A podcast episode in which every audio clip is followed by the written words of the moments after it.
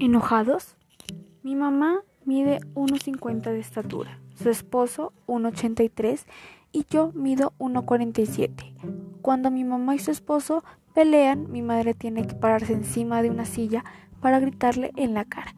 Sé que lo hacen de manera graciosa, ya que eso es tan gracioso para su esposo que no se pueden enojar más.